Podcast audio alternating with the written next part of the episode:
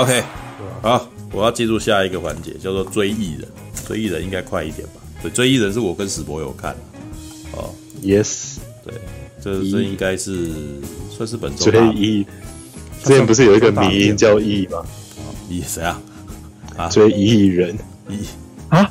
什么？就是一只绿色的恐龙，然后会说“艺”这样。哦，那是哦，追艺人，艺人，追艺。好。所以，所以修杰克曼一直在找那个。还是说那个一个人的骨椎很硬，所以那个人叫追艺？好烦哦！这这这怎么无聊啊？这好吧，好吧。我我先念一下剧情简介啊。哎，追忆人啊，尼克班尼斯特啊，是一位调查记忆的私家侦探。专门探索暗黑又诱人的过去世界哦，这个是还真会掰啊！帮助客户找回逝去的回忆。住在迈阿密淹没海滩边缘的他，在接下新客户梅啊，这是雷贝卡·福格森哦的案件之后，人生就此改变了。原本他只是单纯学习呃协寻的任务，却演变成一段危险的爱恋。哪里有哪里危险？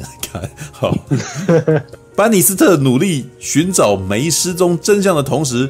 意外揭开了一起暴力犯罪阴谋，导致他最终必须面临这样的难题。为了守住自己爱的人，你愿意付出多少啊我跟史博有看吧，对不对？好，是的。哎，来，史博，你要先讲吗？对，可以，来吧，您说吧。嗯，就其实其实我还蛮失望的，但我先讲一些我喜欢的地方。难看哦。对，我还我还蛮喜欢他的背景设定，他的背景设定就是。奇怪，这个文案怎么没讲？我觉得他他的背景设定蛮蛮有吸引力。他就是在讲一个海平面已经上升到会淹水的一个世界。嗯，然后所有人平常也走在路上，就是都有都有一层水这样，所以他们他们应该是都有在都有穿雨鞋吧？所以他没有拍到特写。不是每个人都性感脚啊。没有啦，他们对，反正他们就是都在水中出门出去都会穿雨鞋，对，到比较水深的地方的时候会划船，对对，然后在对在不同地区那个水淹的那个高度都不太一样，嗯，对，然后那个时候因为全球暖化，所以大多数人的作息就已经跟我们现在这个世界是完全相反，他们就是只能在晚上天黑的时候，就是做我们白现在白天在做的事情，就是。变成是夜行动物，然后白天的时候，因为天气实在太热，所以他们白天的时候就是都就是变成说是在休息睡觉这样子。嗯，所以其实哎、欸，这样这样子的设定，感觉上好像就是我们还蛮有机会见识到的，虽然可能没有像电影里呈现的这么夸张，但他就是这个导演就是假想一个，哎、欸，如果全球暖化真的已经救不回来的话，就是大大概我们现在的人就是会可能就是会不小心步入这样的地步这样子。嗯，对，就是一个海平面上升，然后全球暖化到人已经没有办法，人已经没有办法负荷那个白天的太阳这样子的温度，这样子。嗯，对，所以我还蛮喜欢这个背景设定。不过那个大家在水里面走来走去，这个设定我觉得其实蛮危险，因为。因为它路上就是都还是会有一些 需要靠电来运作的一些 器具，会被触电。路灯，对，我想因为一个不小心真的会集体触电，你知道吗？那那我是猜那个可能那个世界的那个领导者有应应该是有可能有修正这个 bug 吧，只是他没有，只是他觉得这部可能在这部片解释这个不重要啦，所以没有，只是我在看的那个过程中突然偷偷脑补了这个。觉得很好笑的地方，这样子，对，那感觉随时随地都有人不小心触电这样子，嗯，对，然后对，这个是我自己蛮喜欢的地方，因为就是一个也非常接近我们现在所面临到一个处境，就尤其是哎、欸、台湾的天气也是现在大家一定一定可以感受到一年比一年还要热，就可能到那个到年底跨之前跨年的时候，就是出门都还要。穿羽绒衣啊，把自己包的跟米其林一样，但其实现在就哎、欸，其实穿个穿个外套就可以打天下这样子。嗯，对，就是他这样的设定，其实对，就就我看来还感觉上好像蛮有机会见识到这样，嗯、所以觉得哎、欸，跟跟跟自己离得很近，有有这种近未来，对对对，有一种近未来的感觉，近未来啊，嗯，所以我整体看完的话，我觉得嗯。可惜的地方是，我觉得这部片它很适合在大概九零年代到二零一零年间出现的一部片。就我觉得它它在这个时机点才冒出来，就有点觉得有点不太酷了。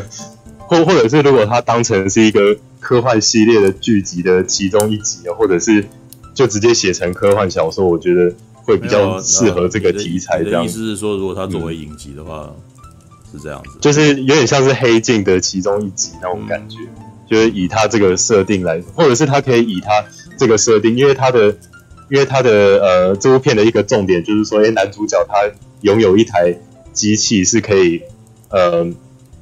让呃，可以可以让呃不同人，只要是带上这个装置之后，他呃由那个休杰克曼这个主角，他会用他他的他的一些技能，他的一些口说的技能去领去领导你，勾起心中的一些记忆，嗯、然后那些记忆会直接有点像在看电影一样，直接影像化到现在画面，对对对对，直接显现在他们那个工作室里面这样，所以所以那个呃。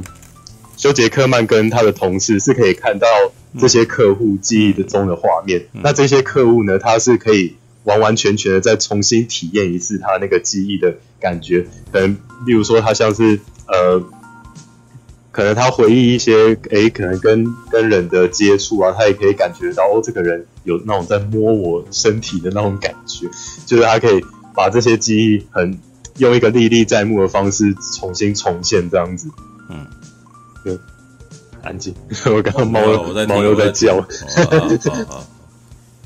没好，对，但就是其实这个就是这个设定，我觉得大家就是在可能骇客任务啊、极光追杀令那个时那个时期出来，就是在那个时候，就是科幻开始在玩这种哇，一个很酷的架空背景设定的的那个热潮期出来的话，我觉得应该会蛮不错，因为它其实。我觉得整部片的 tone 调，它其实是走一个蛮经典的路线，对，但它是用现代的技术去拍这样子，嗯，对，所以我觉得他也蛮，他也蛮适合，就是啊，像我刚刚讲他的那个回忆装置的这个设定，其实如果单以这个主题去发展成一个影集，因为任何人他带上那个装置之后，回忆出来的东西都是可以有无限的思思思考空间嘛，嗯，就是有很多。有很多不同的故事可以去开发，这样，所以它蛮适合当做是一个科幻剧集，像是《黑镜》的其中一集，或者是他自己这个 IP 可以发展成好几集，就是可能一集是针对一一个角色，这样，就是每一集都是不同角色。然后是应该在那一集深入。你的意思应该是说，这个设定已经做的很很圆满了，世界观已经建立起来了。嗯，对对对。世界里面其他人的故事也都很有趣的。你是这个意思？对，就是还蛮适合发展成这样这样子题材。嗯嗯，对。但我我为什么会说看的觉得蛮失望的？就是因为他从从开头的那个铺陈，就让我并不是非常有有动力去喜欢他。虽然说我还蛮喜欢他的背景设定，但就是仅存于背景跟他的创意这样子。嗯，然后甚至是连角色我也并不是觉得说特别特别有共感，或是特别在乎他们这样子。嗯因为像像刚开始开头他们在介绍他们这个主主要追忆的这个装置的时候，就诶第一个角色是一个呃过过去在战争中失去两条腿的一个老士兵这样子，然后他透过这个装置，因为他已经没有腿了嘛，所以他透过这个装置去回忆他以前还有双腿的时候，会跟他的宠物啊一起这样，还还有还有他呃去体验他慢跑的那个快乐时光，对对对，就是。就是拥有双腿的时候的那个快乐时光，这样子。嗯，对。然后还有一些人是，就是透过这个装置去回忆跟小孩啊，跟一些自己所在乎的人、所爱的人的的一些愉快的回忆。然后他就是会想要重新的去体验那种触感啊，跟那个就是身临其境的那种感觉，就是比 VR 还要再更真实一层的那种嗯情境。对。结果接下来换女主角来了，我就想哇，这个女主角就找那个雷贝卡·佛根森，非常长长得非常精致，然后穿着非常美的礼服，就是第一印象蛮深刻。嗯，看她有什么理由来使用这个装置，就他讲出了第一句话，真的是让我马上喷笑。他说：“我找不到我的钥匙，我钥匙掉了。”所以他，所以他想要休杰克曼透过这个装置来帮他找钥匙。然后那时候我就觉得，天哪，你！这个这个编剧应该可以想得到一些更更酷、啊、更更有更具有电影感的理由，但 他就因为他前面的那三个人的铺陈，就是给人一种哇，好好美，他透过这个装置去回忆一些很很愉快的事，就是很赋予这些角色意义的的一个理由，这样子。结果今天女女主角来说，我找不到我钥匙，我钥匙掉了。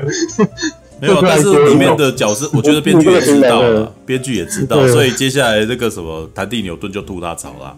对不对？他说你应该去找锁匠。对啊，他说那个你钥匙掉去找锁匠，为什么来找我们这样子？但是因为那个雷雷贝卡佛根森他他的演绎方式是非常的认真，很很震惊这样。然后因为他的他的扮相又是就是走一个蛇蝎美人的的 style 这样子，所以他讲出这句话出来，让我觉得有点 low 掉。从某方面来讲，我其实觉得那个是那个啥，这也是为什么要选修杰克曼的原因，你知道吗？这这部片，因为他可以把这些演演绎的很。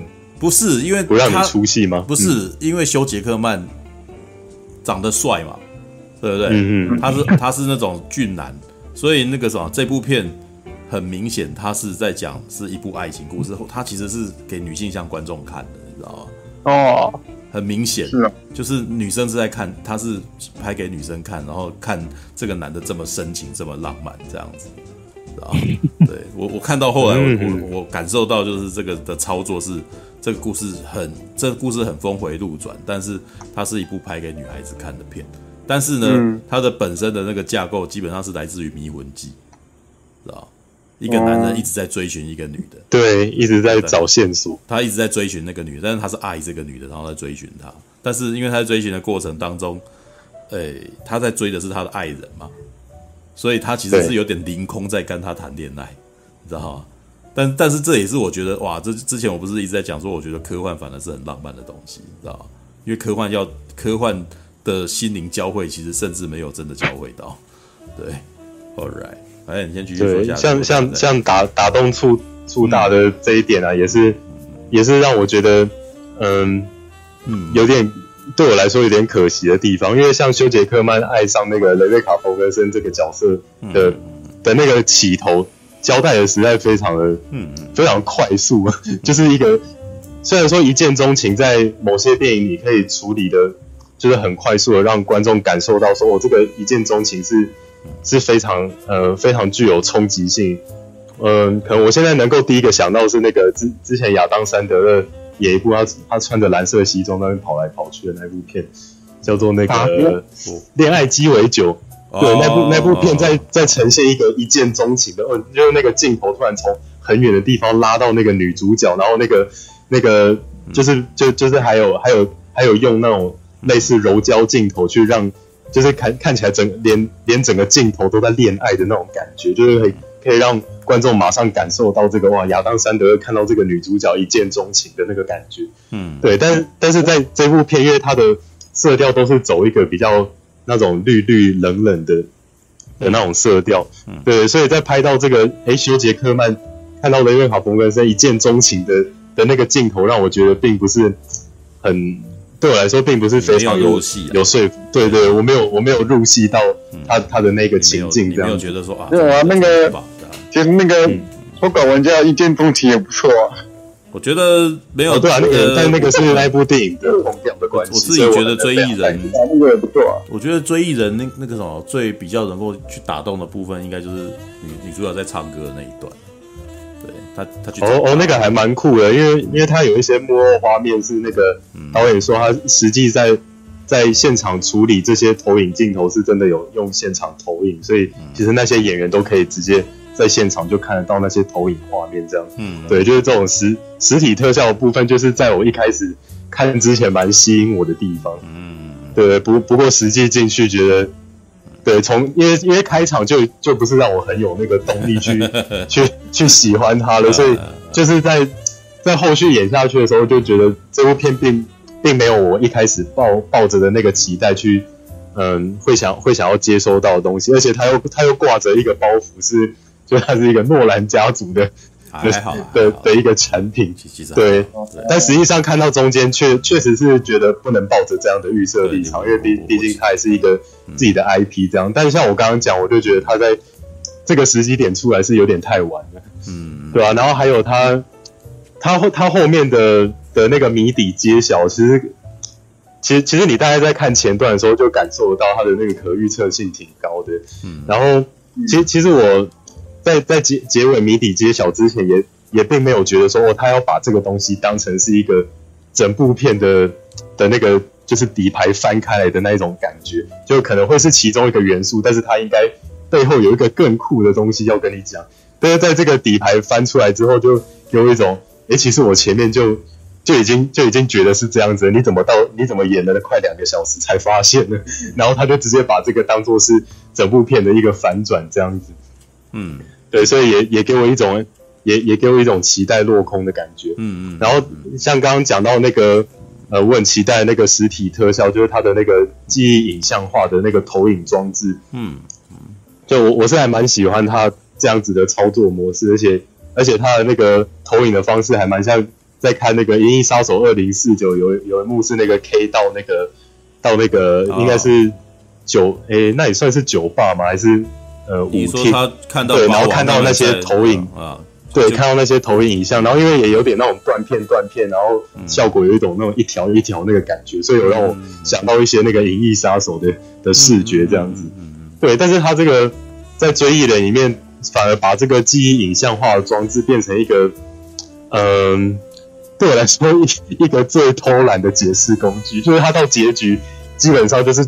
所有所有的画面就是都挂在那个投影装置上，就是把所有东西都都利用那个东西秀给观众看，这样，然后然后这样就算，然后他还把所有呃所有投影影像化已经演出来的东西再用台词念一遍给观众听，这样子，所以我觉得看到后面有一种媲美那个蝙蝠侠对超人。有一段那个神力与超人透过看 email 来介绍这个正义联盟、嗯、正义联盟阵容的那种感觉，嗯、就是感觉上应该以这部片的格局有更多很可以可以更有创意的方式来来显现一些我们前面已经看到的东西，像我们前面看那个投影装置已经觉得很酷了，嗯、但是它结尾就是又回到那个投影装置，把所有他想要给塞给观众的东西全部用那个东西塞给我，就让我觉得稍微有点。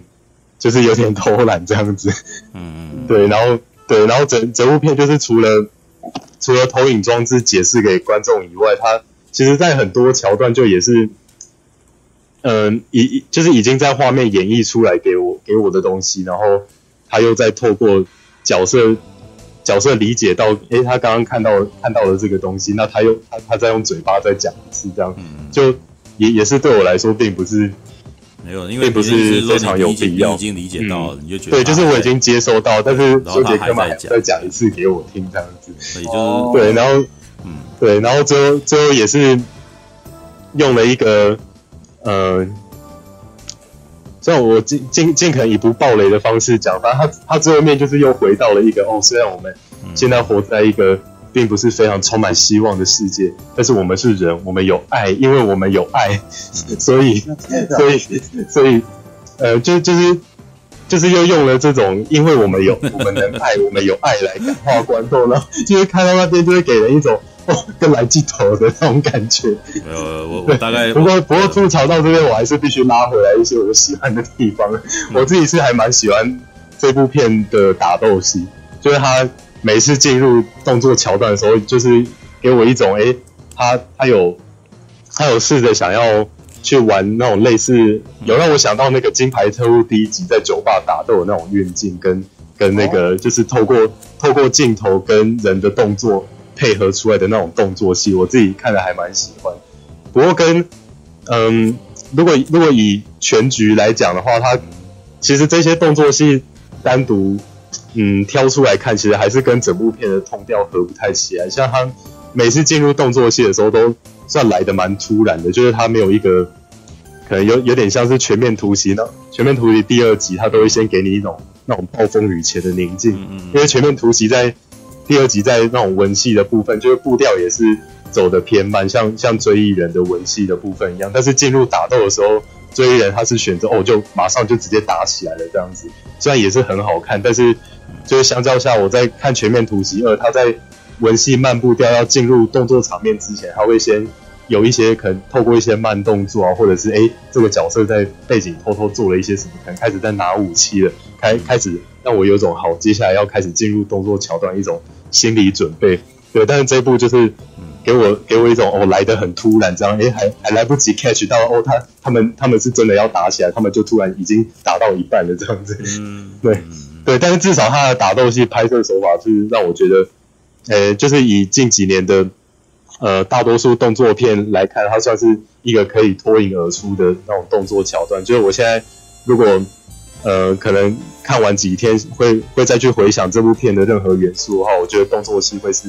会让我一直不断在回想的一些画面，这样子。嗯，对。然后还有后段有一个在水中空间的戏，那那那一幕也拍的超美的。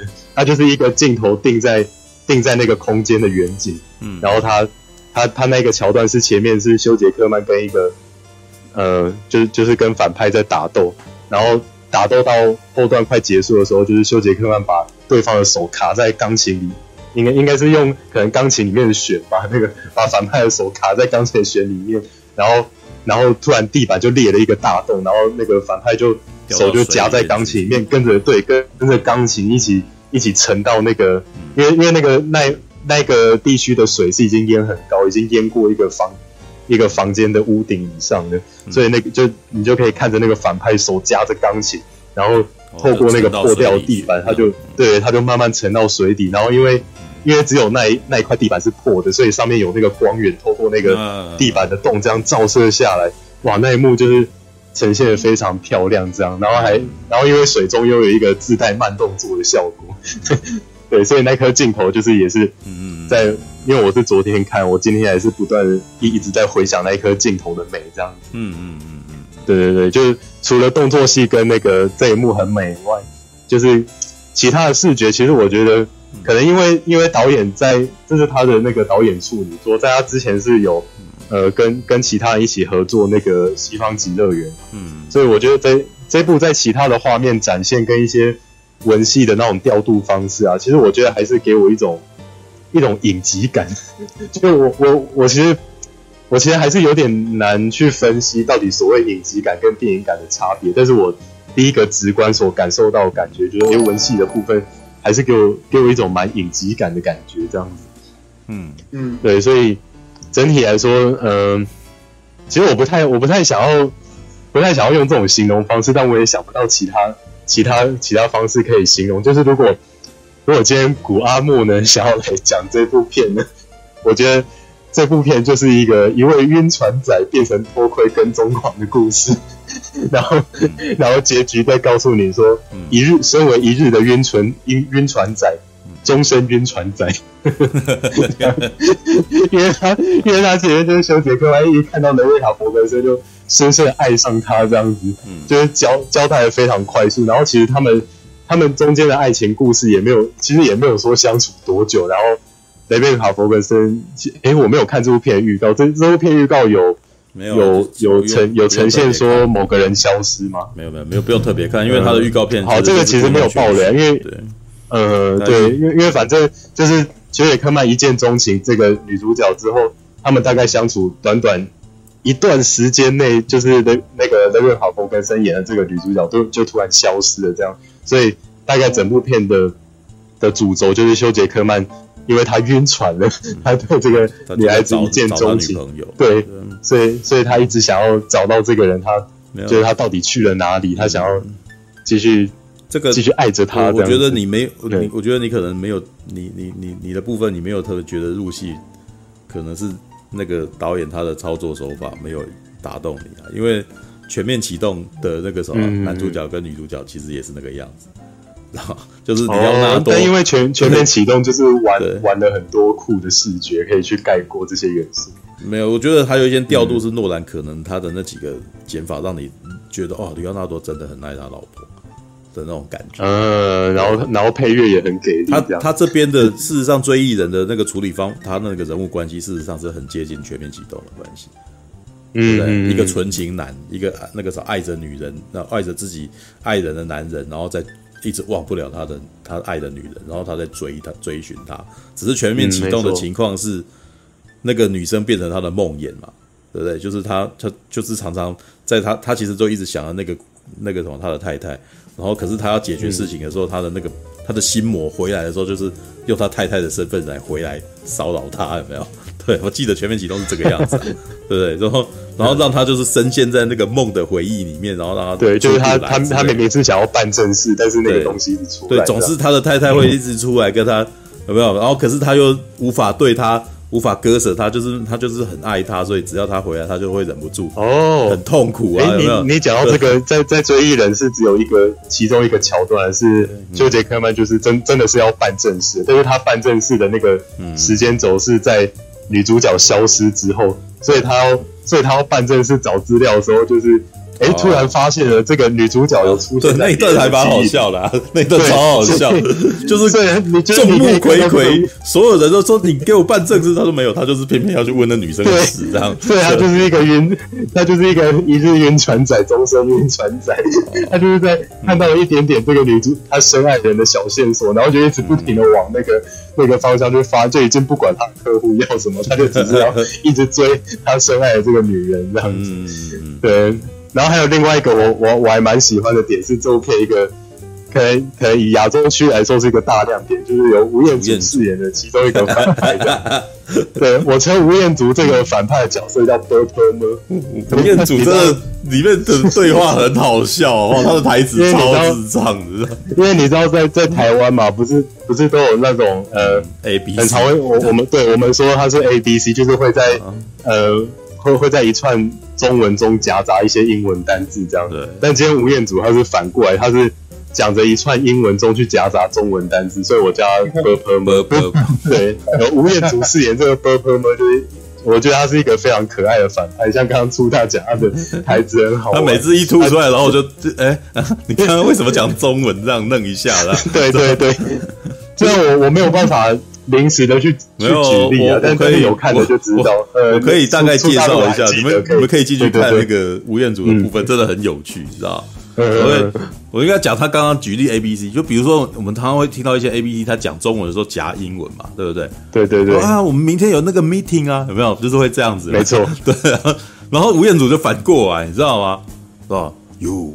龟孙子，然后就非常有感。他前面讲一堆英文这样子，说 My friend，然后 You are You are my 朋友，You are 朋友，然后他就 老想要干，然后就一个单字一个单字中文出来，然后愣一下，你知道吗？他刚刚全部都在英文，然后突然间来一句我非常印象，就是我很而且是很标准的中文哦，他不是他不是港腔，你知道吗？他的讲的中文是。你你可以听得出来，就字正腔圆的中文，你知道吗？嗯，然后我就会调一下，然后看完，但是他的戏不多啊，他的戏不多，但是算是一个非常亮眼的配角，然后 就是中间来一下这样。对，哎、欸，其实我我觉得吴彦祖他他的他，嗯、我觉得他的气场还还蛮合好莱坞的那个好莱坞的气场。他们 我想我想不到其他形容，你可以感觉出来这部 片他的气场跟好莱坞片还蛮合的。你像他之前在那个《古墓奇兵》啊，跟诶诶、哦欸欸，其他我忘记。对，《古墓奇兵》跟这一部，我都觉得，诶、欸，他也蛮蛮适合演一些好莱坞商业大片。有谁是不合的吗？就是很合，因为去演好莱坞没有那个 景甜啊，不是景甜不合。他这样讲的意思是指说那个什么吴彦祖他演戏的那个节奏感，嗯、感觉起来很明显是那个啥，就是他比他能够和和那个好莱坞的节奏啊，知道不会有那种格格不入的感觉。对，嗯，对对对，就那种感觉应该就是呃，比如说像诺兰，他找那个，哎，那个什么，呃，我忘记他忘忘忘记的日本人叫什么名字，在全面渡边谦嘛？渡边谦，对，渡边谦的他他也是很会让渡边谦那个什么在里面跟这些外国演员合在一块演戏啊，就看起来是顺。对。啊，当然，而且他的气，他的气场也很强。对，当然也是应应该也是渡边谦之前那个末代武士的时候有有证明他办得到了。对啊，但是这一部我觉得可能是因为如果你们知道的话，这部片的导演他可能还有台台籍协同，是吧？他说哦，对啊，我看我看访谈吴彦祖说他的那个台词是他跟导演一起 jam 出来，就是他们，嗯，就是导演会先会先写在剧本里面，然后吴彦祖因为吴彦祖跟中文这一块算是离得比较近，然后因为导演他是已经他本身他本身就是他是台裔美国人嘛，所以他嗯。好像是只有就是小时候的时期有有就是有有有在用中文这样，但是他大部分的人生都是在用英文对谈这样子，所以他剧本在写中文的部分，就吴彦祖来说，有一些桥段他觉得有点生硬，不太不太像是讲讲 中文，对，不太像是讲中文的人会讲出来的话，所以他有特别帮导演的剧本里面去改一些比较口语化的台词，这样子。讲英文啊，干嘛一定要中文？我查 查了一下他的，查了一下他的身份，就是他妈妈是台湾人啊，对，父亲是英国人，妈妈是台湾人，对，然后那个。在是在记忆拼图的时候认识他先生，强纳森诺。哦，蛮早的，对，然后就那时候，嗯、然后那个时候在一起这样子，好，嗯、好像有看一篇文章是在讲说，其实导演在那个，嗯、呃，就是就是就是他就是他的老公嘛，就是那个强纳森诺兰在在跟休杰克曼合作那个，嗯，哎、欸，魔术的那一部叫什么？顶尖对决，对决，好像对，好像在顶尖对决那个时候，就是导演就一直有试图在跟休杰克曼推销这个剧本，一直推销到现在这样。哦，就感觉他也是花了很多很多时间在构思。因为这部片找休杰克曼演是很必要的一件事情。因为我，哎，真的，我觉得，我觉得整部片我唯一就是会想看下去的动力，真的完全是修杰克曼，因为他的情况太那个，就是他的故事写写的这个东西太浪漫了，所以。如果不是修杰克曼，嗯、你也应该要找李奥纳多 这种这种人来演，就是就是拥有女性基本观众群的那种演员啊。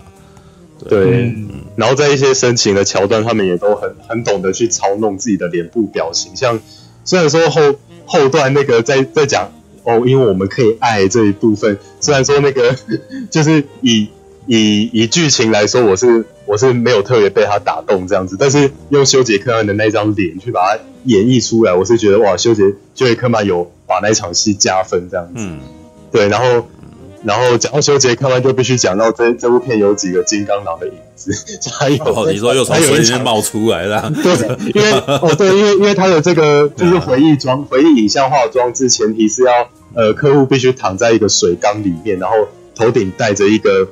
啊，反正很多科幻片都有，就是一个很很多个点点点把你的头脑接在一起的那种，嗯、就是有点像一个帽子这样，把戴戴在你的头上这样子的一个装置，然后然后躺在一个水缸里面去让那个去去让休杰克曼勾你的回忆出来这样子，嗯嗯，对，然后那然后休杰克曼因为在在前段失去了女主角，所以他他有花了很非常多的时间。都自己自己躺在那个水缸里面去回忆他之前跟女主角的那个晕船的快乐时光，这样子。对，所以当他每一次从那个水缸里面出来的时候，就让人想到那个《X 战警：金刚狼》，就是他第一集那个起源故事，从那个水缸以一个慢动作起来，然后哇，那个那个休杰克万式的大叫，那就感觉。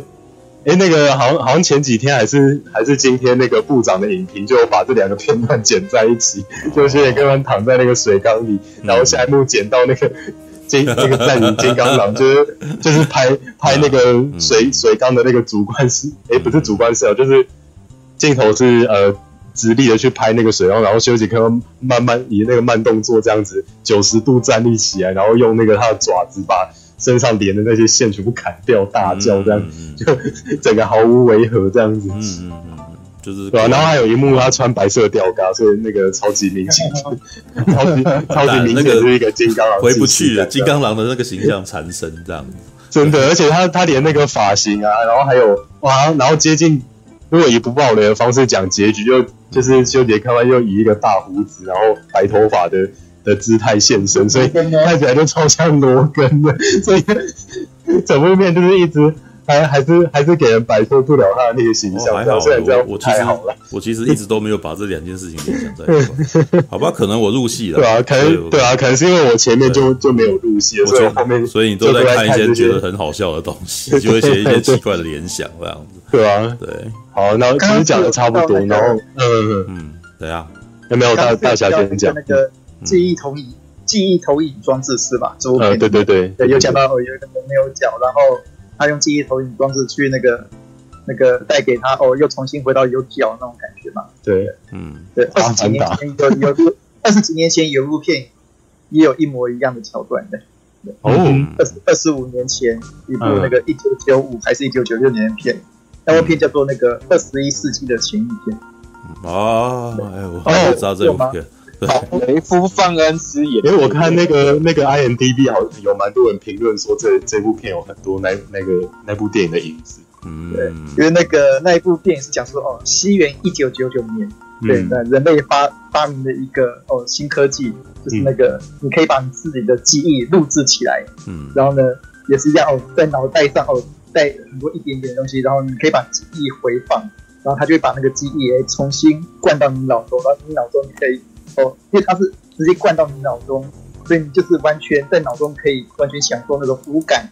对，那个味觉啊、视觉啊，那全是那种体感，全部都可以回放的。对，嗯、像刚刚片子里面就有一幕，就是说啊，也就是也也是一样，有个吹桥的人，然后他就是回放哦，一个女生在沙滩上奔跑那种感觉一片，然后去重新享受说啊，有脚的人生。然后这部片的主要内容就是在讲说哦，诶，这样有这么厉害的东西，对，那有些人会开始做一些不法的用途，比如说。享受杀人的感觉，对，哇，或是享受死亡感觉，对，或是享受哦强奸的感觉，对。然后雷夫范恩斯就是发现说，哎，有人在卖这种哦邪恶的东西，而且对里面居然有看到自己的前女友，所以他要下去跟他的哦一个伙伴去调查这个事情。对，就是这部片那部片《二十一世纪的前一的前一天》，对，要拍给大家。然后那部片的导演是。詹姆斯·科麦隆，科麦隆的老婆啊，凯撒琳·毕格罗，嗯，对，然后英文原文片名叫《Strange Days》，对对对，编剧是詹姆斯·科麦隆的，嗯，他他那个故事是他写的，对对，这部片那时候几乎那个票房很差，但是现在来看，可能那个可能现应该是值得一看的，我觉得应该算值得一看。听起来很好看的，感觉比追忆人还要有蛮，没有追忆人蛮好看的，来追一下。那个我我觉得你们可能被史博一开始他没有入戏，然后讲，但是事实上我还蛮喜欢追忆人的。对啊，甚至觉得 我讲完最后一个不重要，可以接可以可以交棒给触大，就我觉得哎，这是华纳的那个新片头还蛮好看的。然后他他换了一个片头，哦，那个你说蓝太蓝色的那个什么？蓝色的从对，而且他他是拍那个就是华纳片场的一个水塔，就是那个。就是那个华华纳四出原声带都会有那个 Tower Tower Music 的那个，嗯，对，那个水塔上面印华纳新 logo，然后从一个远远景这样子慢慢拍拍拍，然后拍到它在正中间，然后变成华纳那个蓝色 logo，还蛮酷的。嗯嗯就对，最最后最后要讲这个，就 OK，就交棒给触大，好吧？刚才大侠说的是叫什么名字啊？二十一世纪的前一天。二十一世纪的前一天。对，嗯，你可以去找那个凯撒琳·毕格罗的那个啥的资料。哦，好好，对。对，那个男主角是雷恩·范恩斯。嗯，雷恩·范恩斯，佛地魔。对，哦，佛地魔，佛地魔。我又想到前前阵子在不是乔瑟夫·范恩斯，乔瑟夫·范恩斯那时候比较红。对，雷夫·范恩斯，对，佛地魔。雷夫·范恩斯，对，跟那个他他在有演那个《金牌特务》的前传。嗯嗯嗯，对。对。对，二十一世纪的前一天算比较难找的片子，啊，好像很少。对啊，没有你，你在即使在那几年，应该也要找这部片也不容易，可能都会找到一些那种。这么不好吗？没，不是，因为在 DVD 年代那个啥，台湾在转版权 DVD 年代，那个这些不红的片多半都被粗烂压制啊。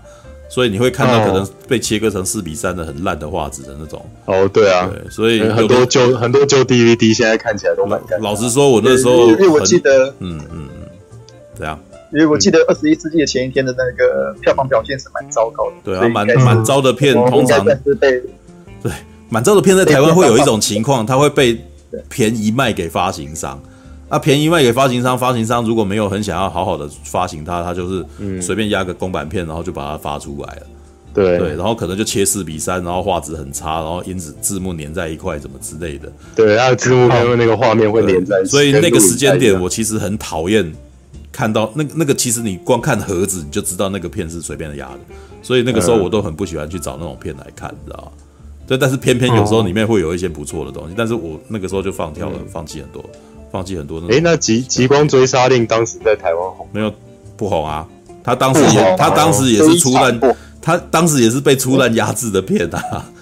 所以那个极光追杀令，追杀令也不错。嗯，因为他前阵子有在，虽然他不红，但是那个那那那个时候的影评是好的，影评是好的，但是这不会这不会让他的鸦片品质变好，他还是看起来很糟。对，记忆拼图也是一样的情况，然后还有那个呃什么异次元骇客也是一样的情况，都是哎，我觉得还蛮好看，但是他那个片名跟那个画质都极烂，有时候反而不。记忆拼图 DVD 已经是那个台台湾发行台台湾 DVD 发行上的一个黑历史。没有啊，那时候还变成正序版，啊，他不是就是他把它对，他不是发行一个是明明明是美美版。美版光碟里面的一个特别收录，说：“哎，我特别剪一个是顺序版的，给给观众看完看完正片之后，再用正序版看一次，可以搞懂那个那个来龙去脉。”我就决定先就直接发，就台湾直接把那个特别收录的内容变成正片，超好笑的。那个、不过前我前阵子在那个 Netflix 看《极光追杀令》，还蛮喜欢。不过它相对好看啊，那不很好看啊？对啊，但是你好了，那个时候我好。我要开始讲这个追，可以讲到追追，要不然我一直无法进入重点。来，其实追忆人，我觉得他也是一样，他融合很多东西啊。你可以看到非常多那个过去的电影的影子，但是不代表说他有过去电影影子就不好看。事实上，我觉得他讲出了一个新的东西来，然后我还蛮享受这个故事的。对，就是当然，你如果常看科幻片的话，你一定会看到很多设定是很接近，但是我不会因为设定很接近了，我就觉得啊这个。过去也过，我不看，为什么？因为我就喜欢看科幻片啊，对啊。那我知道那个什么发行商其实很不愿意把科幻放进去里面，因为在台湾你只要一讲科幻，大家就不想去看了，你知道吗？所以他就讲近未来，知道科幻简直像个魔咒似的，你知道吗？讲科幻，然后就注注定那个一般大众啊，这部片应该很麻烦，我不要看，知道很容易会这个样子。就算是他，甚至连西方极乐园的设定，他也不太愿意去提。知道吧？就是其实这是一个应该可以去提，就是他是西方极乐园主创团队，然后去的的主真的是可以说是原班人马，然后去拍一部电影，你知道吧？知道丽莎·乔伊啊，丽莎·乔伊是本来也是那个西方极乐园的主创之一嘛。然后这部片的监制是强纳森·诺兰，然后这部片的其中几个配角，你都都是在西方极乐园有出现过的，你知道吗？像那个谭蒂·牛顿。对，然后还有那个什么，里面有一个配角是那个什么，他老是会梦到，他老是回来回忆那个什么，有一个有有钱人都会来那个什么来买他，然后就是跟他很好，有没有的一个那个女生，那个女生在西方极乐园里面也是也是演娼妓，你知道吗？然后我们想到你又来演娼妓，你知道吗？我看到那个的时候就忍不住笑，因为那个女生长得很特别，她甚至后来在西方极乐园第二季的最后变成一个那个。被被被改造成一个超级武器，你知道吗？就是因为那个女生好像那个好像只呃呃设计设计设计者在那个什么，因为他们西方极乐园里面全部都是复制人，然后他就在他身上做了那个只要接近他，然后所有人所有的复制人就自动关机的那个能力，你知道吗？所以说像瘟疫一样，他只要走过去，旁边人纷纷躺下来，你知道吗？那那个在第二季后面那一段很魔幻。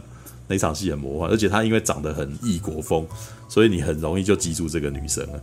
对，怎么让我想到天天能的开场，就是那群观众这样慢慢像波浪舞一样，呃，算是有点那个味道，有点那个味道。好，那然后，哎，这部片它的那个设定其实还蛮那蛮悲伤的，知道？它是在讲一个全球暖化的世界，就是你刚刚那个你有提到啊，就是然后那个什么海平面一直往上升。对，然后大家，于是大家就每天都是在晚上生活，然后在水都里面生活。然后故事发生在迈阿密，你知道？然后可是迈阿密那个水已经一直往上淹了，然后，然后，但是呢，我其实觉得他这个设定反而让那个什么这部电影的那个世界有一种浪漫的美感，你知道吗？我觉得它有点像是那个未来世界的威尼斯的感觉，你知道？就每次去哪，然后他们都要坐船，你知道？然后，如果他们还有水上计程车，对，如果你有看过那个《绝代宠妓》这样子的片的话，知道有一部电影叫《绝代宠妓》，然后就是在讲威尼斯那个地方，然后那个政权当中的那个什么的一个妓女，然后那个以她的能力，然后拉拢拉拢那个什么各方势力，然后然后又跟他那那是一部浪漫爱情片，所以她最后跟跟他爱的人在一块，然后里面就真的很有那种哇，你做什么事情都是开船的，你知道都是都是划船。对，然后再加上这一部片《追忆人》，他的世界观又是在晚，就是你知道大家都在晚上生活嘛，所以就在晚上划着船。哇靠，那个那个画面其实蛮美的，你知道吗？对，然后然后这个世界还有一个，他有做几个设定啊？因为海平面上升，所以应该是曾经发生过战争。然后，哦，对对，对，所以基本上他在里面遇到了，常常遇到很多人都都会交谈，都会说，哎，我曾经有打过仗。对，然后他那个他就会提到说，哎，你也有打过仗，那那个什么，我跟你那个，我这一次就通融你，让你活命什么这样子的戏码，这样子。对，所以，嗯，其实我觉得他在某方面那个剧本有一点像是以前的黑色电影。这故事其实可以不用，我就觉得他是走一个经典路线。就这故事其实可以不用摆在近未来，它也很像是那种，比如说像唐人街那种时代的片，你知道吗？就是打完二战回来，然后在那个时候，每个人都几乎有做有参战经历，然后在美国这个地方生活，然后这些这些可能参战回来的人，他们在那个美国的社会可能还适应困难之类的，就有一种那样子。可他如果原封不动摆到以前的世界也可以，但是他把它移到一个架空的那个未来，然后海平面上升，然后再加上它的画面，就是给他一个视觉上面的美感，然后接下来他再置入一个新的。新的设定就是 这个世界有一个那个什么可以读取你的记忆的的的技术，对，然后呃，修杰克曼是一个那个什么很善于导引出哦，就是让你想起你以前做过什么的一个，他他是这种职业的人啊，对，然后再辅助用 ASMR 的口白，对，我觉得他的声音还蛮疗愈的。然后，对，就是在里面常常就会听到他循循善诱的声音，用温柔，用很温柔，然后又有磁性的男性嗓音啊，就会讲说啊，你现在在哪里呀？然后什么的，就这这是这部片里面，就是我相信女生观众可能会很喜欢的，嗯，就就是他的其实有点有点跟你情话绵绵的感觉，然后导引你进去回想你过去发生什么事，然后不论是男的是女的都很喜欢，都很喜欢来找修杰克曼，然后听他这样子。给你床边故事一下，然后你你就会你就会陷入你的梦境当中这样子。那那这他的工作的环境有一个设定，然后这个设定事实上是一个荧幕嘛，是一个投影。然后这个投，对对对，但是我后来发现这个投影它在上面其实它有特地设计过，因为它的投影不是那个凭空投影在空中的。它是在一个那个圆形的那个舞台当中，对，一个舞台上。然后我后来就发现，它其实中间会有放一些戒指，你知道吗？就是为了要做立体投影。然后那个那个什么圆圆形的剧场上面会有那个一些帘子，你知道吗？它是所以那个光是投在帘子上面，嗯、然后让它看起来有立体感，知道有一种有点梦境般的感觉。对对对，对。但是这、嗯、这个东西到最后很厉害，我觉得它最后那一幕超级浪漫的。就是就是在追寻他的回忆的时候，呃，休杰克曼在里面有一段他在追寻他的话，追寻他的梦啊，追寻他的爱人的时候，然后他的爱人说了话，然后他想要去跟他见面的时候，他是撩开了帘子走进去，你知道吗？撩开了帘子走进去是他是在播他的，就是有一种他播他的记忆有没有？然后就是只为了要跟他梦中的那个女人见面的那种浪漫的感觉，你知道吗？对，在那一幕我其实觉得哇，他他他玩这个其实玩的很浪漫。对，所以他其实，而且这个梗其实等于是我一开始就他就是为了最后面那一个幕，我自己一直觉得他是为了最后面那一幕可以撩开来，所以他在前面设计成有一个帘子这样子，然后那个投影在上面。嗯、对，然后当然呢、啊，这个技术我觉得有趣的点还有别的地方，因为它里面也有把这个设定也有把它放在别的机，别的比较较旧的型号。投影出来会是什么样子？哇，对，就是像看家庭剧院。像它里面有一幕，就是他去那个警察局，因为他拥有解梦的，就是帮人家的那个什么挖梦境记忆的能力嘛，所以就会那个法院会把他传召过去，然后要需要他的服务，就是有一些嫌嫌犯或者有些证人什么，就必须要这个什么要叫出他脑袋里面的记忆这样子。对，然后里面你知道法院的记法院的那个什么。法院的技术就比较差，他们的器材比较烂，你知道吗？然后那 在器在那个啥法院里面叫出记忆的时候，那个感觉是什么？你知道，很想要看老的黑白电影。嗯，所以他在看的那很有趣哦。当他在看老的黑白电影的时候，他的拍法就是老式悬疑片的感觉，你知道他的那个主观镜头嘛？然后接下来在那个什么，就是都黑白的嘛，所以他的那个拍摄的那个方式就变得像是以前的黑色电影那个样子，嗯，知道。然后我我在看那个时候就说哇，这他他这个人这个这个导演是个影迷，你知道他在做这个东西的时候，其实一步一步都可以看到过去黑色电影的那种那个的那个铺排在里头。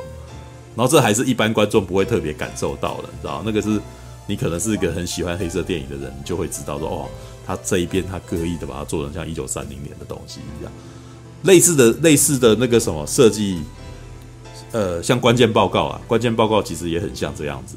你看那个，没错，你你要说的是黑白电影还是黑色电影？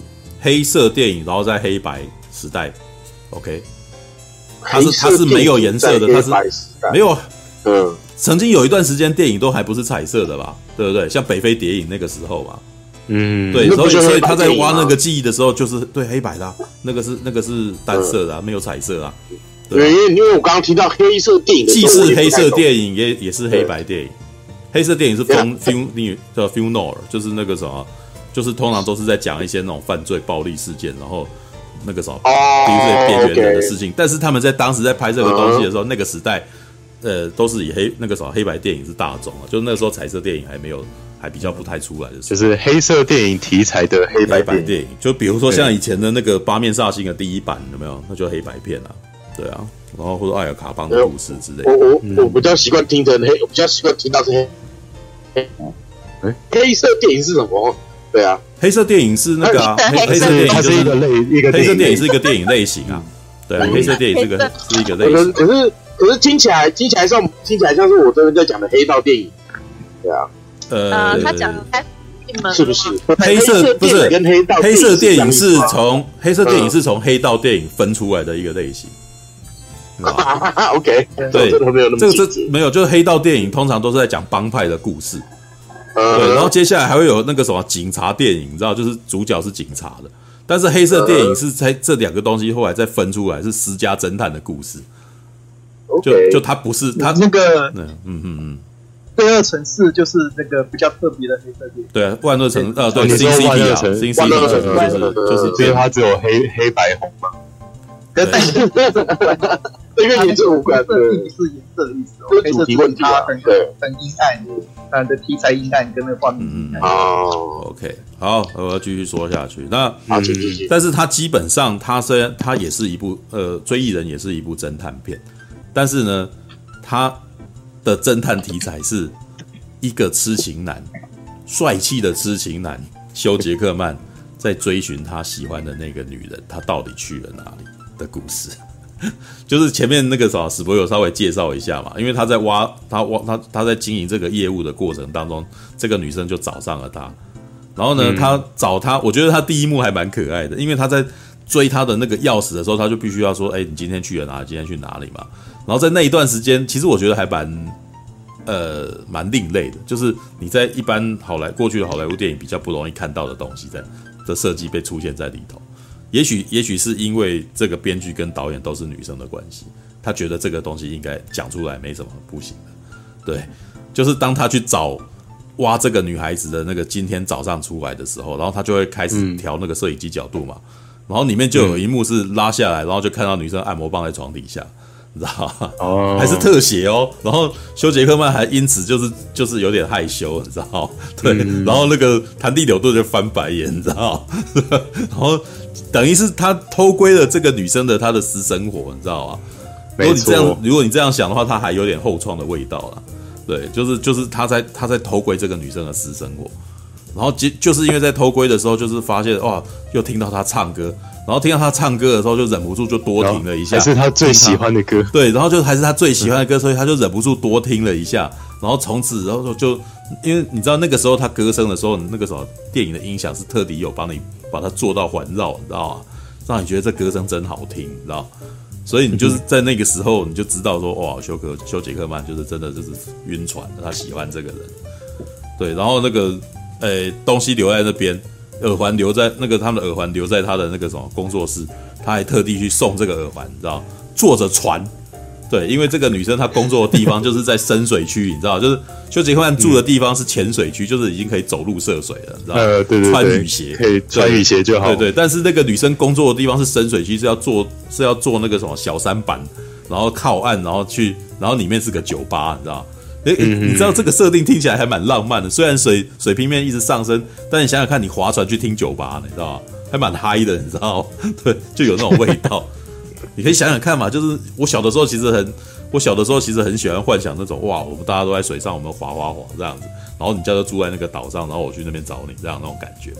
然后你想想看啊，就一间一个 pub，然后是在岛上这样，就是你要划船过去这样，然后还不是不是停，不是趴，不是趴车，是趴船，你知道？对，然后然后他就进去听了歌，然后就两个人就在一块，你知道？但是接下来剧情急转直下，哦，这这是这一部片有趣的地方，它急转直下，原来刚刚那一切全都是休杰克曼的梦啊，你知道吗？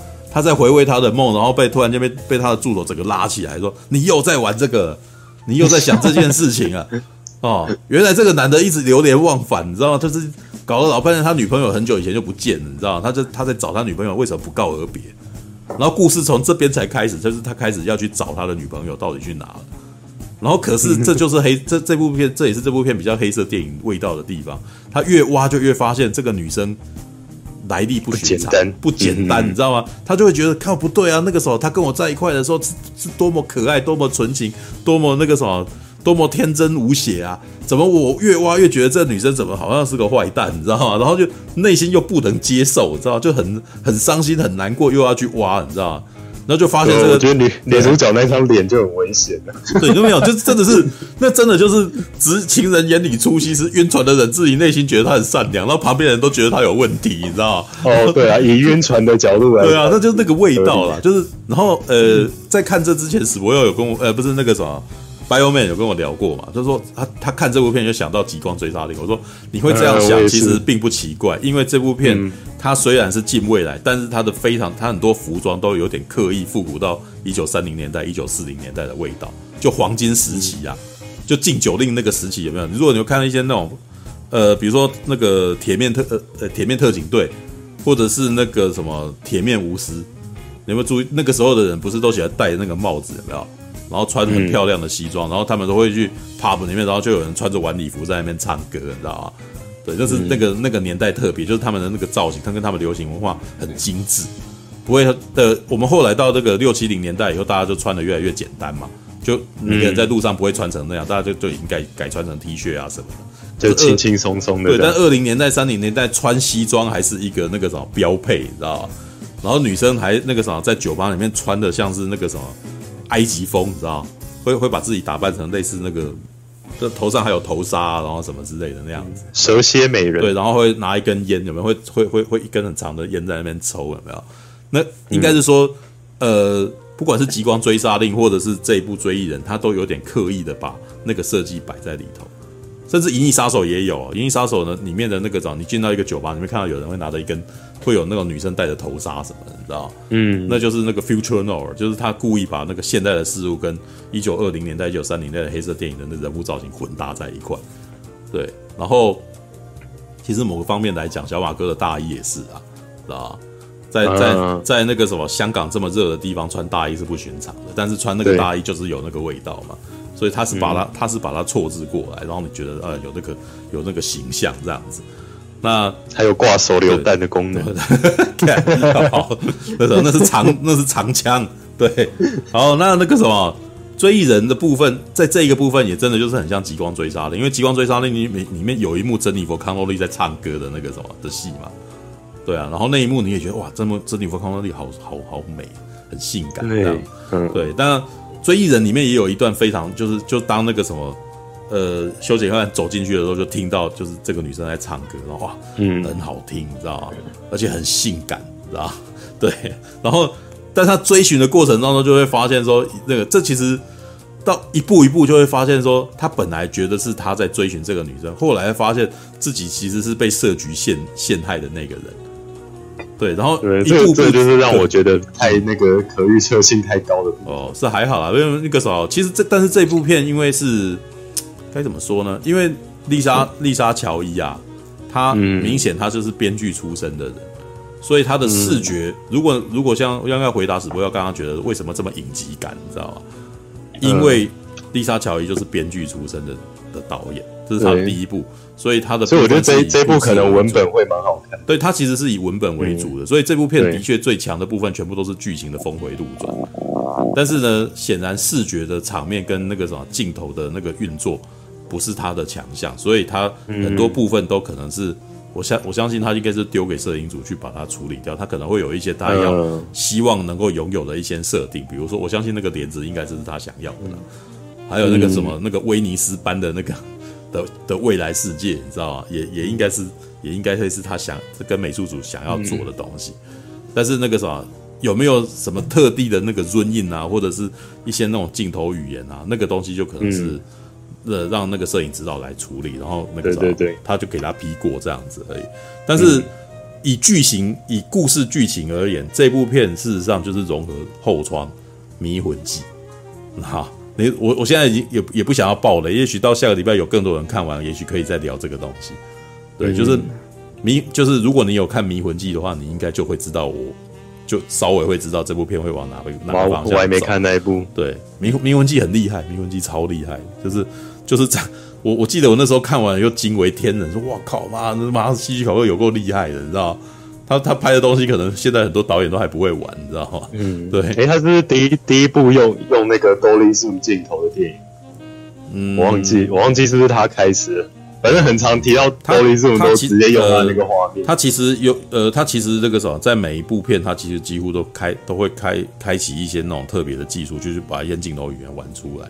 嗯，所以像史博，你每次特别每次在聊电影，都很喜欢聊到一些那种镜头语言这件事情啊。我觉得你应该是好可以好好看看那个什么戏剧考课，看完戏剧考克，呃，你可以都你可以把他的电影都找来看看啦，你会发现他每一部其实都会有一些新的东西。都会做一些新的、嗯。我好像我好像只有看《惊魂记》，那那还有的看，你后面还可以看《鸟》啊，然后还可以看《迷魂记》啊，嗯、可以看《后窗》啊，这这些。然后你看完这些，我还可以介绍你再去看布莱恩迪帕玛。布莱恩迪帕玛就是后来在八零年代把他那一套再拿来再再加强，然后就是玩得更凶，你知道？就是以前可能不能够漏点，不能够流血的，哦，他他到那个布莱恩迪帕玛就给你流血，给你给你漏点这样子。哎，有一部我之前听那个温子仁推荐，也是布莱恩迪帕玛，叫那个《Mom》。我我我忘我我不知道台湾有没有把它取中中文片名叫什么？是在讲那个，嗯，是主角是劳勃迪诺，还很很青涩的时期，然后就也也是在讲偷窥，然后就偷窥他对面的妈妈之类的。哎，那这一部，因为你因为你刚刚讲那个后窗，有让我。想到这个那个温温子仁，他之前有推过一部是那个布莱恩迪帕玛，布莱恩迪帕玛有跟他说他说就就片名就叫 Hi Mom 这样哦，我不太记得那个妈妈。哦，OK，好，没有那个布莱恩迪帕玛还有很多我觉得很很厉害的，像什么 Body 打那个啥 Body Hit，嗯，哎，Body 我好像只有看魔女佳丽的样子。没有没有，模拟佳丽也只只是他那个什么，在初期那个时候比较后期哦，是初期、哦、他很初期的，因为他那时候成本、嗯、拿到的成本比较低廉，所以魔女佳丽算是比较比较他早期的片。他后来再拍了好几部那种那个什么，比如说那个他后来，我觉得他资源后来最多应该就铁面铁面无私啊，但是他后面还有几部像说替呃替身哦，还有那个什么，哎，我忘记今天报。靠嘛！我应该我对，让我找一下，因为因为那个啥，很多中文片名，他嘛，很多很多中文片名都太像，然后就就会让我觉得干嘛很痛苦，就哎没办法，我开始感我我开始觉感觉到我自己年华老去。我以前其实可以，哎，迪吧，他不是后来有拍部那个嗯那个叫火星任务是？哦，你们为什么就一定要提一部那个什么他本人那个最失败的片呢？对 对啊，那个是很糟的一部片，你知道吗？他对啊，他就不适，他就不适合拍科拍科拍太空科幻片。他最适合，他最会拍的就是悬疑片，知道吗？嗨曼哦，嗨曼还蛮早的哦，就是一九七零年的片哦。对，就是呃，我后来看在台湾可以找得到的几部 DVD，就是《剃刀边缘》啊，《凶线》、《八面煞星》。啊，铁面无私，对，然后后面还有几部比较烂，像走夜走夜路的男人就不是很好看。蛇眼是后来比较有名的，对，然后那个火星任务哦，哎，火星任务被台湾翻绝地绝地救援，然后双面惊悚还蛮好看，哦，是他导的哦，对，然后哦，绝地救援不是这个，哦，那那一部应该就就嗯，是是马铃薯的那一部吗？对，哎，不是不是不是，哦、那是雷那是雷利斯考特的啦，哦哦。火星任务了，它是叫火星任务，为什么有人把啊？这是维，这是维基把它乱那个什么打？哦，因因为因为那个星哎，星际救援吗？还是没有？就是火星救？哎，对，因为我记得那个就是马铃薯那一部的原著小说就叫《火星救援》。对啊，是的。哦，难怪，难怪他弄弄那个，因为在台湾那个二零零零年的时候，布兰迪·帕玛拍了一部《火星任务》。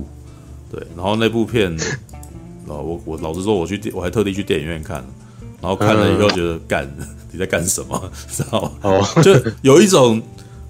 呃，有一种他有点想要模仿那个什么《二零零一太空漫游》的味道，可是没错，可是又又又让我觉得有点花了发的那种感觉，你知道我没有感觉到那种，啊、对，就是他前面用了非常多悬疑跟惊悚的那种镜头在里头，然后结果到最后的尾巴却是那个什么，却是一个大开心结局，你知道，所以就有点哪壶不开提哪壶的莫名其妙感觉，你知道吗？All right。然后他后面，我我追他的片大概追到二零零二年的双面惊悚，双面惊悚是我看过近期他我觉得很好看，可是后面黑色大理花奇案我又再度失望，就那个啥，我还特地去电影院看，有够难看，不知道怎么回事，你知道？那明明应该是他最擅长的片啊，就就就结果拍的很烂。OK，好，我看我我看到那个嗨帽的台湾片名叫《妈咪得亏吗？》嗯，还蛮好笑的。有台台湾一直应该一直没进这个了，他对他 他几乎几乎那个什么，在台湾是找不到这个东西。All right，那那个什么，好，我要提到啊，纵观讲到哪里？对我刚刚没有刚刚提到的那个什么，它很像迷魂记。对，呃，对，那但是其实大概我觉得我也不想要再往后讲太多，因为那个其实这部片。如果我把这个什么最后的剧情全部讲出来，这部片你真的不用去电影院看。对，因为如果是像全面启动那种的，你还可以就就说啊，那个什么，我就算把剧情讲出来，你应该要去电影院体验那个，对，你要去体验它的视觉给你的那个感觉，那个那个情感冲击。对，因为那个是跟我讲出来是不一样的。但是呢，我觉得追忆人的比较弱的地方就是，我如果真的讲出来，你就真的不用去看，知道吗？就是他的，但是他的故事是好的。我看到后面是有点感动的，你知道？因为呃，我之前有提过另外一部电影叫做《Code 46》，知道？四十六号代码，四十六号代码，事实上的氛围跟这部片很像，知道？我我还蛮推荐，如果你们要去找的话，可以去找这部片来看。这个提姆·罗宾斯跟那个莎曼莎·莫顿演的片，然后故事是发生在中中国上海，知道？一样跟记忆有关系，知道？他他是一个那个什么有办法。那个什么挖挖取人家内心到底是不是在说谎话的一个男人，然后他到上海那个地方去去查，因为那个什么他的公司有人那个啥是在负责每个地方的通行证的，知道？然后有人开始假造通行证，然后再帮助人那个啥偷偷出境这样子。然后那个时候那个世界的观是什么？也是一样，大家是晚上才出来工作了，因为白天紫外线太强。对，然后提然后提姆罗宾斯，然后。那个，哎，提姆罗宾斯他遇到了莎曼莎莫顿的时候，他一看就知道莎曼莎莫顿是那个是那个犯人，但是莎曼莎莫顿一点都不怕他，为什么？因为他故事从杀马沙莫顿的主观开始，他说每一年的那个什么，哦，那一段其实超王很很有那个王家卫的味道，你知道吗？他说他每一年的那个什么的生日之前，他都会做一个梦，梦到他自己在一个列车上面。然后你也在那个列车的另外一端，然后每一年我们都会更接近一个车车厢，然后今年我就要看到你，这样，然后就当他今年看到他的时候，就是提姆罗宾斯来找他，你 真的好王家卫哦。对，然后提姆那个时候，莎曼沙莫顿一看到他就知道他命中，他跟他是命中注定。然后提姆罗宾斯看到他也觉得这个女生那个什么，虽然他在外面是有那个什么，是 是有妻儿的。他在他在那个加拿大还是哪里是有妻儿，但是他看到他有两个人义无反顾的那个什么，就陷入疯狂的那个什么的的那个什么互相恋爱，你知道？然后两个，然后他就跟着他，虽然他是公司的那个什么主管，然后人资什么，然后但是他愿意跟着他，然后去去那个什么见识他的底层的世界，就是去 pub 里面啊，然后那个什么跟他，然后那个萨曼莎莫顿就会。告诉他说，当我把这个通行证给他的时候，然后我会看到他的笑容，然后我会把他的笑容留下来，你知道？因为他们那边那个时代有个技术叫镭射包，可以把你眼睛看过的东西，然后放到相簿里面，然后是画是动态的画面这样子。然后、哦、那这样还蛮接近追忆人那个装置的感觉。没有，但是老实说啦，只要跟 Cyberpunk 风格相近的东西，都嗯，都逃不掉，都逃不掉这一个论述。但是，嗯，这个论有同样的论述，我觉得都不是问题，就是看你怎么表达出来。就像是我喜欢看动作片，我不会因为你这部片也有武打动作我不看，那就是我要看的，那就是我要看的东西呀、啊。那我对我来说，我就是要看。那你这一次要给我看什么风格？你应该会有你自己的味道嘛？你要用你自己的讲故事方法讲出这样子的东西来。然后，然后同时拥有那个黑色电影风格的东西，也我也喜欢，因为我看了一部以后，我还想要再，我还想要再体会类似的感觉。所以你拍一部类似风格给我，我也很吃啊。这也是为什么黑色电影会会继续有的原因嘛。对，那只是我觉得这一部片特别的点，跟《Code 46》很像的点，就是它都是，呃，明明它就是 Cyberpunk 的那个什么的骨架，但是它事实上在讲的是一部浪漫的爱情故事，知道？就是追查那个什么本身的凶手是谁，或者是。那个黑暗的那个什么掌控者是谁根本就不重要，重要的是我跟我爱的人能够在一块，对不对？这这就是这这就是我觉得它的本体其实是爱情片，对，而且它到最后的的那个结给你的那个结有没有是很浪漫的那个的尾巴？但是呢，如果没有如果拉出来看的话，它基本上不是一个喜剧啦，它是个悲剧。但是呢，如果你以那个什么感情面来讲，说哇，他们终于在一块了，哦，以一个以一个现实不能接受的方式之类的，然后你就会觉得哦，好凄美的故事啊，有没有？有一种那种感觉，你知道吗？所以我才说这部片呢，如果你要以好，你如果不看《迷魂记》，没看过《迷魂记》的话，我觉得最接近的感觉就是情书哦，岩井俊二的情书的那种感觉。对，就是，哎、我们没有见面，但是我们在一块，这样的那种感觉了。对，就有那种味道。哦，哦，那不能再多说，再多说，基本上这部片是不用去看了，你知道？因为因为因为我还要看，因为丽莎，因为丽莎乔伊真的不是，她是编剧出身的导演，所以她她真的很擅长的都是峰回路转的剧情，她不是那个调度摄影机啊，然后那个用剪辑或蒙太奇让你哇的，那个时候很很深刻的感受到那种那种味道的。这这可能也是这个啥，毕竟不是克里斯多夫诺兰呐、啊。像克里斯多夫诺兰那个《星际效应》，它可以秒让我哭，你知道吗？对，《星际效应》里面有一幕就是只是只是看了一下那个他他有多少个 message，你知道吗？下去上来，然后一一下子就过了好几年，然后看到 message，你家女儿长大，然后秒哭，你知道吗？就是飙泪，你知道吗？他很会吊那个，他很会吊观众的那个气的那个什么哦，你你你你那个压抑，然后。到这个时候给你看到这一幕的时候，哦，你你你会哭这样子。Lisa Joy 的那个东西还不是这样子，但是他讲故，他很会，他很会铺那个东西。西方极乐园到最后你也是，诶，如果你看第二季的话，很多人不喜欢第三季啊、第第二季，但是第二季基本上就是会会吊你胃口，一开始先给你一个，诶，为什么这样，然后你会有兴趣继续看下去，然后最后把你解开，哦，那只是。看影集你就是要等十集，但是那个啥看追忆人大概就是两个小时内就解开这样子，所以还不错哦。如果他算是给你给你让让你快速的去解开来那种，让你让你可以哦哦原来是这样子啊的样子，那在两个小时内就可以了。对，所以这部片还不错啦。我老实说，我其实觉得那个啥，他在目前线上的片里面，就是有有画面也有质量啊，对。对，当然他不比不比克里斯多夫诺兰，但是老实说，我觉得克里斯多夫诺兰最近也有一点也有点问题。对，我觉得可能是因为哥哥跟弟弟分家的关系。你知道，你有没有注意到《天能》他的那个故事的那个文本其实比较弱，你知道吗？嗯，他就是要用来感受的。没有，但是《天能》的技巧还是很强嘛，对不对？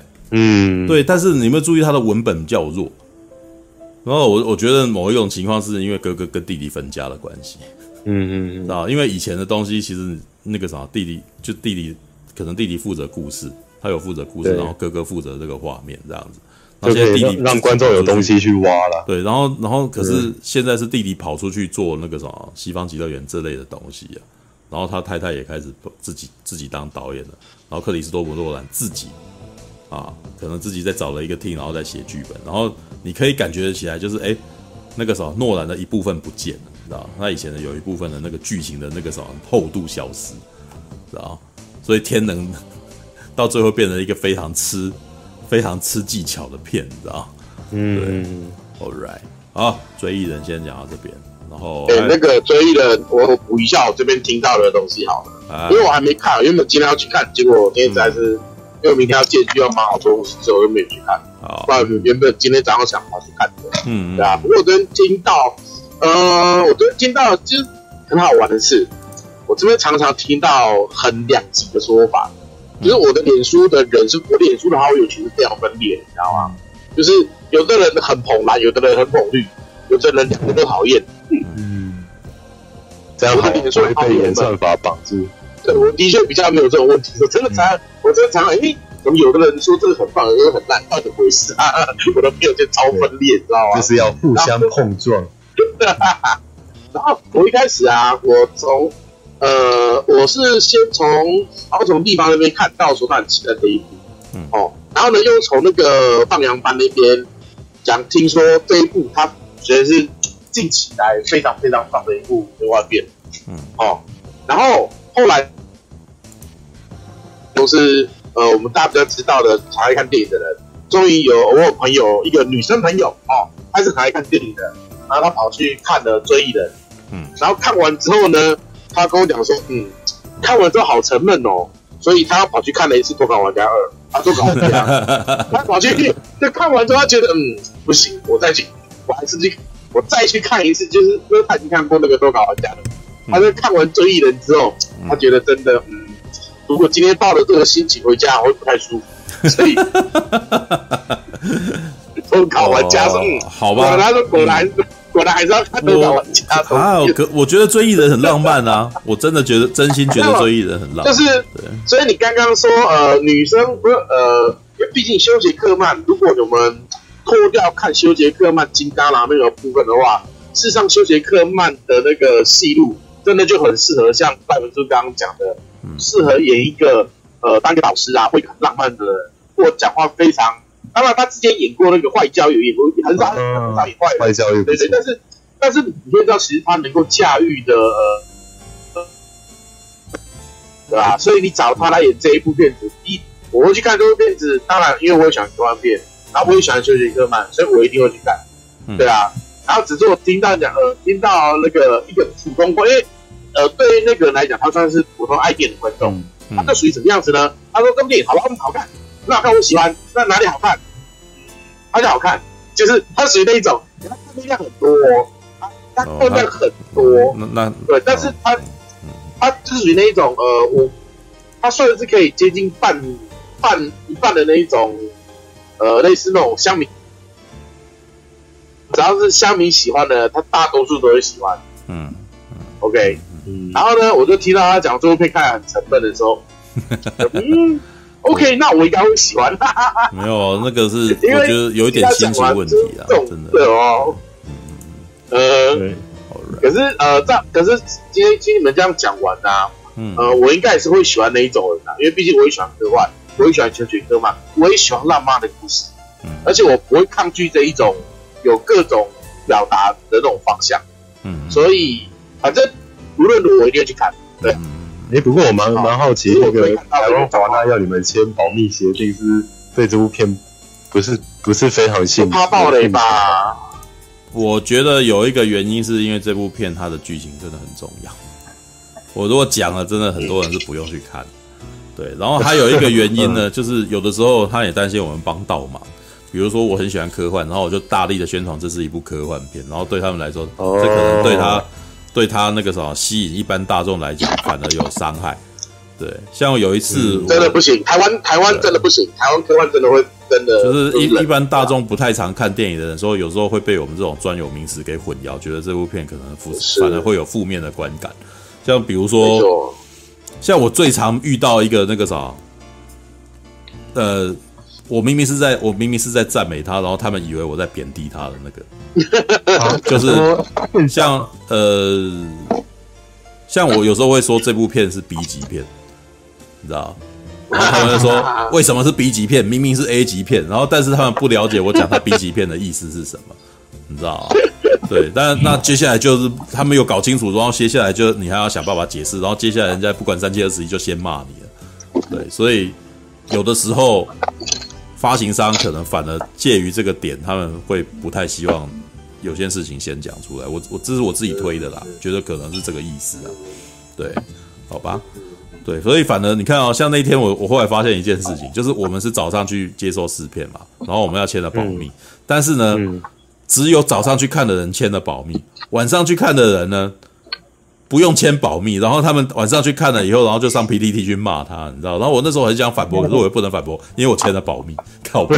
那你要怎么办？我很想要，我很想要说明明就不是这样，我觉得这部片很好看啊，但是他堵了我的嘴，然后我就不能在上面讲了。然后过了两天，我也没有这个，过了两天我也没有那个力气。我本来也想写一篇，你知道吗？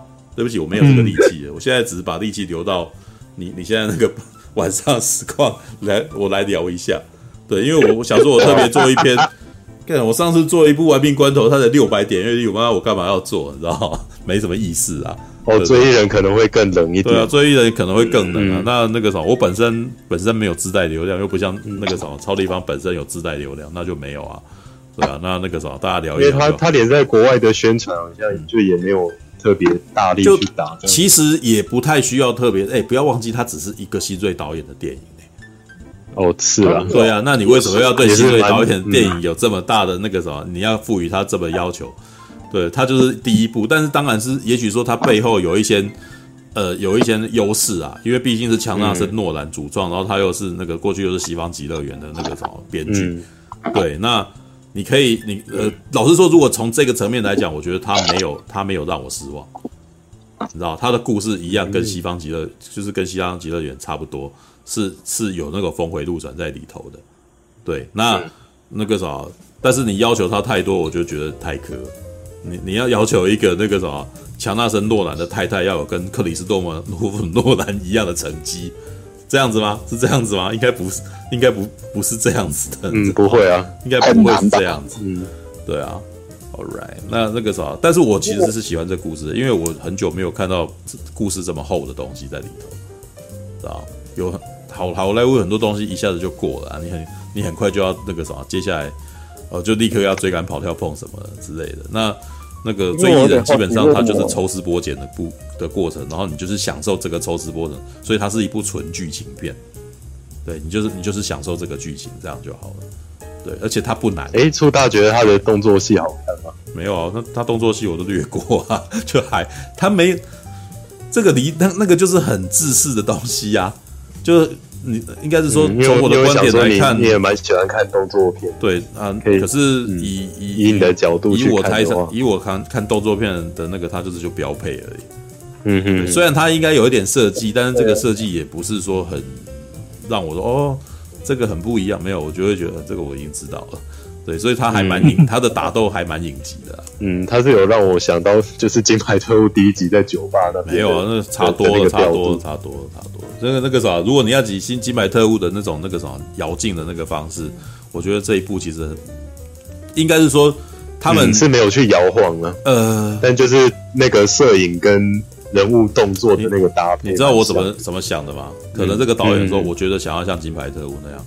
然后他的那个什么摄影组就好，那我做一个这样给你哦，有有到位 这样，但是他他会超越吗？不会，不会。对，那那个啥，他就是做的像他，然后以他们纯熟的这个技术做到像他，所以这样子的处理方式应该也在影集里面是可以看得到的，知道？比如说像《守护者》里面的那个什么，会突然间有一个慢动作影的动作，有没有？的的的的的那个开枪画面什么之类的，对，但是。你在电影里面弄这个，其实他我觉得他也不算特别有新意啦，但是嗯，不难看，对他也是娱乐的，对，但是也许我这样子从我的观点来，这样子也是对他太苛了一点，对，因为一般大众可能会觉得很厉害，你知道吗？对，但 但是我如果你要问我看常看动作场景的，因为打的人他本身也不是练家子，嗯，对啊，那那个什么，那那的摄影镜头又没有说玩到很凶很凶。而且更呃，哎、欸，我可是看过《骇客任务》的那个镜头的人呢。对我来说，那个什么《金牌特务》的打斗还没有《骇客任务》美，你知道吗？嗯，对，《骇客任务》的美是他开枪，他个定格，然后再再加速出来的时候，我干，我那一瞬间觉得这个好厉害，你知道吗？对，但是对我来说，其实《金牌特务》的打斗也还好啊。他好像是摄影师混进去打，然后套接的很厉害，但是。对一般不知道的观众来讲，它它应该就是一部特效戏吧？懂懂我懂我意思吗？那有没有张力？对啊，它有没有张力？我觉得它没有张力啊。我觉得那个张就是哎、欸，很眼花缭乱的过去了哦。然后你你比较厉害的，呃，比较常常去看电影的观众会讲哦，他这怎么弄出来的？可是老实说，这个在现代这个世界，这越来越不是问题了。对 对啊，在特效看到看到他的幕后都直接在绿幕打。对啊，那那这样子有什么好那个的？你知道吗？那不需要，就是到最后你应该要去思考说，有的时候不是技术面问题，而是在你你有没有办法让我那一瞬间的那个张力有有感受到紧张或者是什么？嗯，因为你要你要你要很厉害的特效，这年头几乎每一部片你都有办法很厉害的特效啊。对，可是像嗯，骇客任务的那个什么的慢动作，我还是有办法。我靠，他吸住我眼球了，哇，那个画面好屌，这样嗡这样过去有没有的那种感觉，让我觉得很帅了。对，或者是、嗯、这也是为什么有时候看一些老片，我反而还是会比较被老片的那个张力给吃住的原因啊。像吴宇森的那个什么，嗯、像吴宇森的枪神，知道吴宇森的枪神，他他要从上面滑下来的时候，干，然后就哦哦哦，就。对，那个那个也不是，他也不要在绿幕拍，也没有一气呵成，它里面可能还有很多，他可能甚至在里面有一些穿帮的什么，但是那一瞬间他吊住我，然后我就我就哎，我有一种屏息的时刻，你知道吗？嗯，哇，那他抓到我了，他抓到我。等下，我我想知道一下，这边知道外文书讲的枪神的有谁？我啊，没有，我没有看，去看，但是没看过，去看枪神，去看枪神，我也有，我有看过，去看枪神，用辣手神，然后或者好。或者像变脸，变脸，对，变变脸里面的那个什么的那个什么打斗画面也是非常厉害的。你就是哇，他那个什么，他的那个慢动，他把枪拉出来，那个 你就你就屏息着看着他嘛，对不对？然后那个时候两个人那个互相呃对着镜子开枪，然后两个人那个互相枪指着对方。后面的很多动作片都在都有在学这个，但是我我印象最深刻的还是永远都是那一场。知道，因为他抓的那个慢动作掉到那个的位置，那个瞬间，哎，那个不是你跟我摆，你跟我摆了一个一模一样的姿势，然后你就可以学起来，你知道吗？是他是他的那个什么调度，跟他有他剪的剪的时候，在那一瞬间那样子的时候，我觉得哇哇好帅啊！就是我那时候有有有感受到那个张力跟紧张的气氛在那个里头，你知道吗？这个近代老实说啊，我觉得近代操作的比较好的导演，J.J. 亚伯拉罕蛮厉害的。知道，J J，因为我后来承认，J J 亚伯兰很会很会抓观众在某个时刻会哭出来，知道嗯，就是呃，我我觉得我对他的那个什么改观，大概就是在《星际大战》系列了，而而且是那个什么天行者的那一集，第九第九集，虽然大家骂他骂的要死，但是我知道他他他有他有精算出来，我什么时候会哭，你知道吗？就是 就是像那个韩索罗出来的那一幕，你知道吗？他精算，他很精算。就是那个那一幕是那个什么海螺人，他那个什么多呃心情很差，很沮丧，然后在那边感觉起来要崩溃的那一个瞬间，然后结果韩索罗的声音从后面出来，然后那个时候一一回头，他人在那个地方，然后我我那个时候我那个时候就崩溃了，你知道吗？他知道我什么时候会哭，你知道吗？所以他。他他在那个时候切时间切得很好，啊、嗯，这这一点我觉得是很不容易的。至少我自己在剪的时候，我觉得那个什么，我剪接我也没有办法调到。我其实老是在剪的时候，我很怕，哎，我这是我的一厢情愿，还是你们观众都都都有办法在那个时间被我这样子处理感动到，你知道吗？我不知道，嗯嗯，对。然后，但是我也一直觉得要知道好困难，你知道吗？你那个我我我会不会是我的一厢情愿，或者是我自己自我陶醉而已？那个啥，我怎么知道说我这样处理你们一定都一定都中标，你知道吗？对，所以我才会觉得说他知道他这样处理，然后那个啥还真的让我中标，这一点蛮厉害。对，强很强，你知道吗？还有谁会揪一些人去放映室，或者是像你呃，对啊，也有可能啊，但是。他有做的这个努力，有调配好出来，因为有的时候很你叫很多人进去，可能还会有人多口杂的问题哦。呃，就就众说纷纭。我我觉得有哭，我觉得不哭这样。对对，然后然后或者大家开始每个人都开始讲一些你觉得不对的东西，然后你又那个什么你到最后会很混乱哦。嗯，对。然后还有什么？呃，我还要再提一个哦，李安，比利林的那比利林的那个中场战士，里面也有一幕是那个什么，那个时间算的很精准的。里面有一幕是那个男主角他想要逃走，有没有？然后他姐姐在外面开车等他，有没有？不知道有多少人看过那一幕了。就是当他走出去的时候，他已经他已经经过已经在里面是经过一轮那个事件了，就是他后来决定不能走了。他太太呃不不是他太太，就是他那个啥他的那个家人，他的那那群士兵同袍里面有一些让他觉得他其实他的家家在那个地方，虽然他觉得那个地方很。不舒服，很痛苦，还要再回去以前的战区，让他觉得很很累，很伤心。但是他的家人就在那个地方，所以他不能离开。所以当他后来出来的时候，看到他的姐姐开车在那边的时候，他有点他的那个有点凄楚的，你知道吗？有点凄然的看着他，然后缓缓摇摇头，你知道吗？然后他姐姐好像会意了，你知道吗？然后突然间很用力打一下方向盘，你知道他打一下方向盘的时候，我那时候眼泪流下来，你知道吗？他。也就是说，他抓他，他知道抓那个时间点，你的那个压抑的情绪被这样子撞撞一下，你你你会哭出来，知道？所以我觉得很厉，所以我那时候就觉得李安妈这一点还是很厉害的。他也是会，他会他会累积那个压力，然后到最后一拍方向盘，然后让你哦，你的你的情绪就就就崩泻而出，你知道吗？这些都是我觉得蛮蛮厉害的。你不是。你你知道，你把画面拍下来接起来，谁都会，你知道吗？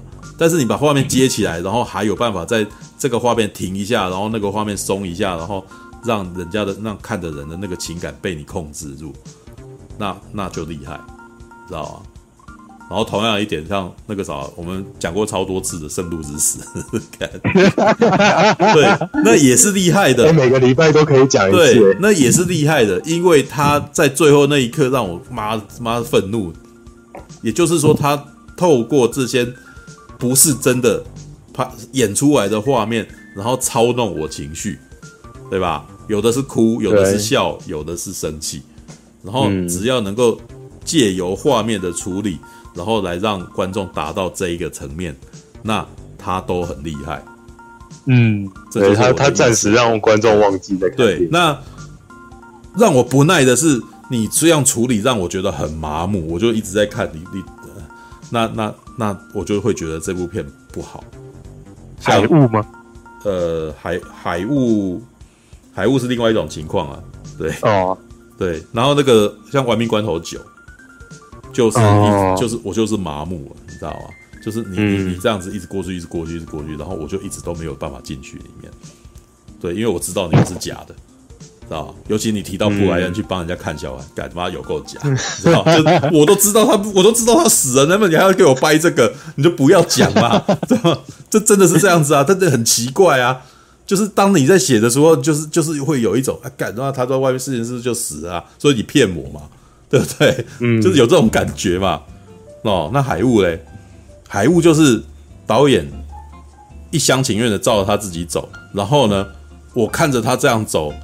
我觉得很好笑，知道吗？就是就是看他玩到那个，然后结果制造了一个莫名其妙的效果，结果超好笑的。然后他要的意思不是那样子，但是我看成另外一个意思，你知道吗？嗯，最近啊，我昨天才分享一个画面，然后那个画面叫做那个什么邪猫，你知道吗？邪猫节那部片叫邪猫节，那个是那个读卖分享的，你知道？你们可以去我那个的粉专看一下。那那一幕很好笑，好笑，那部超好笑的，就是那，但是你也知道，这个导演他不是要这个意思啊，你知道吗？他导演应该也是，他是他是想要做恐怖的，你知道？因为那部片叫《邪猫节》，对，所以他前面的故事那个时候，如果我我现在先跟你讲，那他画面他他想要讲的内容啊，就一开始是一个那种色男，然后那个什么，一个女生很性感的女生在那边做体操，然后男生就要那个什么。就就想要性骚扰他嘛，然后这时候就有猫，你知道，猫就在那边一直叫。然后我知道导演想要干嘛，他想要调度这个危机，他想要埋那个危机，就是这个猫在看不爽这个男人，你知道，这一切的气场这样子。然后结果那个，但是画面演出来就完全不是那个味道，你知道，尤其是你有养猫的人，你会觉得很好笑，你知道，因为他完全他显然完全不了解猫在做那个动作什么意思。他配那个猫那个生气的声音，但是那个猫在画面里面就是在踩踩，你知道吗？他在他在这史博，你有养猫，你就知道什么意思吧？就是猫不是会会搓揉，会搓揉你的身体，然后在那边，对对对，那个是那对，那是他心情很好，你知道吗？对，所以所以，然后他配上他很凶的声音，然后他明明就很开心，知道吗？手在那边一直碰，知道吗？然后可是画面的人就继续演，就是啊，这个男的就很恶心啊，然后去碰那个女的，你知道吗？然后最后想要对那个女的乱来，然后把她弄到地。把她扑到床上，然后女的在挣扎，然后这时候就有另外一个人出来说：“你在干什么？”哈，然后男的说：“那个时候你你不要多管闲事。”然后男的那个过来的那个人还很帅的把他手中的酒瓶一丢，然后要过去，然后然后就过去那个时候就要过去教训那个恶男，然后就揍他一拳这样子，揍他一拳之后，然后。这个时候，后面又突然一个人说：“你要干什么？”然后就拿枪准备要打他，你知道吗？然后拿枪准备打他，那个人就中枪躺地上，然后旁边就一团乱说：“你不要乱来这样子。”然后这时候后面又出来一个人，去把那个人的枪把他放，把把他打倒在地，你知道吗？到这个到到这边为止，那个画面已经整个整个那个什么整场戏里面出现四个人，你知道吗？我想你冲他小，你知道吗？莫名其妙。然后这个拿枪的人就是那个什么，就是在这个时候呢，就是那只邪猫呢，就出来咬了那个拿枪的人，然后把他脚咬咬的血流如注。可是问题是那只猫看起来就完全不像猫，就是就是它看起来是坐着坐着看看起来很怪异。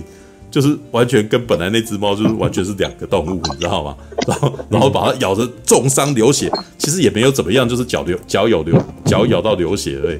然后结果那个拿枪的人就死了。我想要靠北，然后怎么会这样？你知道吗？然后就在这边，我还还就这个这影片要收尾，然后后面又出来两个人。我想你们两个人出来干什么？你知道吗？就是到最后整场戏有七个人，你知道，然后每个人都没有特别要干嘛，你知道吗？就是好，你看是合租合租这个公寓是不是？不是，就就大家都可以自由进出，就这些角色出来没有意义，你知道吗？就为了出来而出来，想要把枪打掉妈？原来那个角色做就可以，一定要再出一个新的人再把枪打掉，然后那个人就没有介绍他干嘛，知道？对，然后总共有七个人在画面里面，然后海雾就是非常十足这种风格的片，知道吗？所以说他是 B 级片，一点都不冤枉他了，没错，就是这个什么。就他们自己本身很认真要处理事情，可是因为技术的关系，然后看起来反而有一种诡异的东诡异的味道，你知道吗？就它变成了另外一种东西了，你知道吗？对，那当你在看另外一种东西的时候，它有一种异样的娱乐感，你知道吗？所以这就是这就是锵片，你知道吗？这就是卡片，知道吗？对，讲到这个，大侠不是才刚从台北物语场回来，你知道吗？怎么？哎，还在吗？现现在现在播到这么多年了，反应还。还可以吧。对，我现在是比较想到那个陈佑不是在群组里面问说，嗯，那个问苹果说，爱的时候裸猫会不会出现那样子？啊？什么东西？啊？就是对啊，陈佑陈佑在群组里面问呢。哦，你是群组里面就是群主传了一张照片啊，就是有一个有一个情侣在要亲热的时候，可能猫在旁边看，然后我就想说，那养宠物的话，猫在旁边不是它很容易被吓到，然后它就会。之类的，我会觉得不会，好不好？不会啊，猫因为猫咪的思维不是人类，猫咪猫通常都会在是只是两个人类这样。对，那个这 那我觉得陈佑问这个问题，显然你就没养猫，知道吗？对，因为我想说那个可能动作会很大，然后叫声会很大，那猫应该会被吓到。它就会咬。它就会咬那个洞很大的，它很像大、啊。咬那个洞？没有啊，基本上就会跟我们在做实况的时候，猫一直过来不甘寂寞的情况很像。它会想跟你玩的，就是我们家的猫会直接攻击啦。就它会想要凑热闹，就是你们在干什么，我要，我也要，我要加入。你们感觉你们那么开心啊，我的，你们有想到我，你们没有想到我啊。然后你，可是他们想，因为你懂吗？对于动物来讲，它可能是看到它的主人正在。很大声的叫啊，然后他不，然后有一个人在做很大动作，他不知道这是怎么回事啊，理论上会吓到吧？我在想，没有啊，他没有。那我觉得猫的感猫的感官应该可以体验得到主人不是猫不是在害怕，不是在惊恐什么。这个我我这我就不知道了，我不是猫，我我不是猫，我不知道，我没有办法为猫做。下次对，兔哥在家。看 A 片的时候就也叫很大声啊，就啊啊！看看猫什么反应？没有我我看 A 片不会叫啊，靠背。那现在哎，等下那表示陈佑看 A 片都会叫哦？不会啊，我对啊，那你那你为什么要问这么超现实的问题？对，陈佑陈佑是叫树大抱着一个实验家的精神。对啊，就是看他如果突然主人很大声的叫，然后再做一个他看不懂的动作，他会不会有反应？没有那个很大声叫，把我弟吓到。我大叫，我大叫应该是嗯，但是那个什么，我有个经验是打雷啊，就是那个什么天气突然打雷，然后那个什么阿姆罗突然间。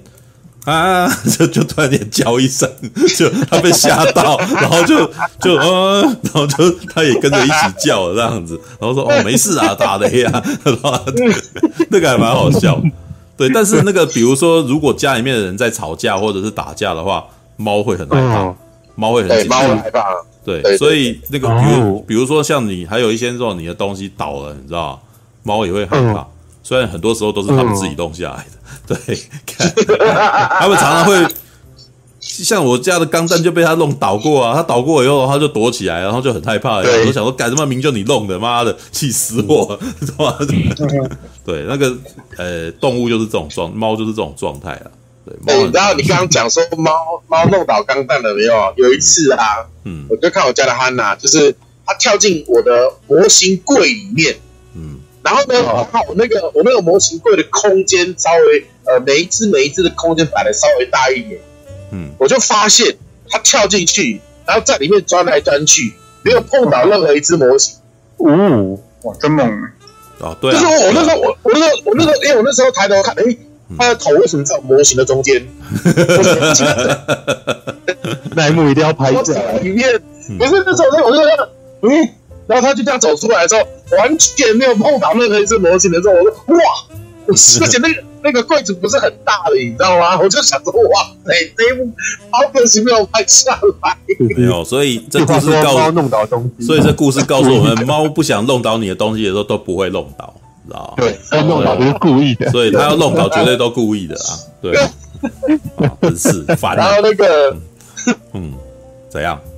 嗯，我我我不是在群里面讲说，嗯，我自就我好像国中的时候吧，嗯，有那是说要偷看我哥的 A 漫啊，然后，嗯，然后那时候就是那时候 A 漫一个剧情就是一个女一个因为可能人妻或者是那种可能死了老公的太太有没有？然后寂寞难耐，所以每天呢都要自己来那样子，嗯，然后呢，他后来就捡到一只黑猫，嗯，然后他就开始每天那晚上让那只黑猫舔他下面。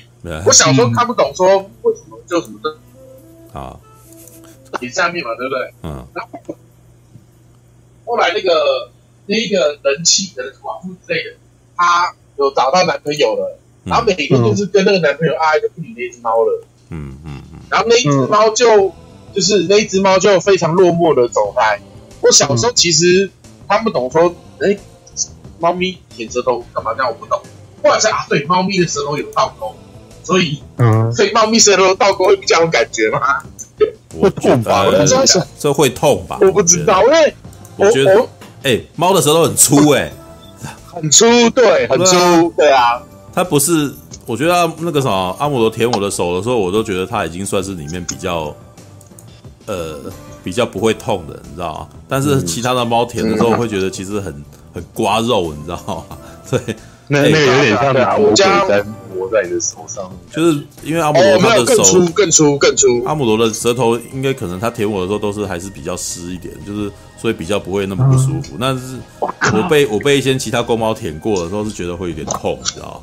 对，所以我觉得它不，它猫是不太适合做这种行为的。感觉到我被我被其他公猫舔过，你才怪怪的。没有舔手啊。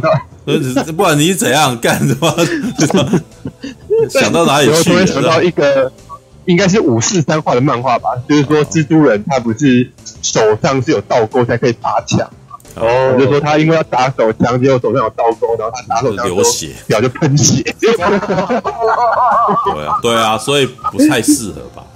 对，因为山山姆雷米他猫不行啊，那个那个只有奶油犬，没有奶油猫啊，嗯，猫不适合，绝对绝对不行。对，而且哦，我跟你讲，那那那那个漫画远早于在奶油犬之前，就是而且猫不好，我说那个漫画对。猫不猫没有那么听你的话，知道吗？嗯，还有在漫画里面不要那么认真。狗狗比较乖，狗可能那个啥就傻傻的，可能就会比较容易，就就是那个啥，你 你抹个奶油，它就真的甜。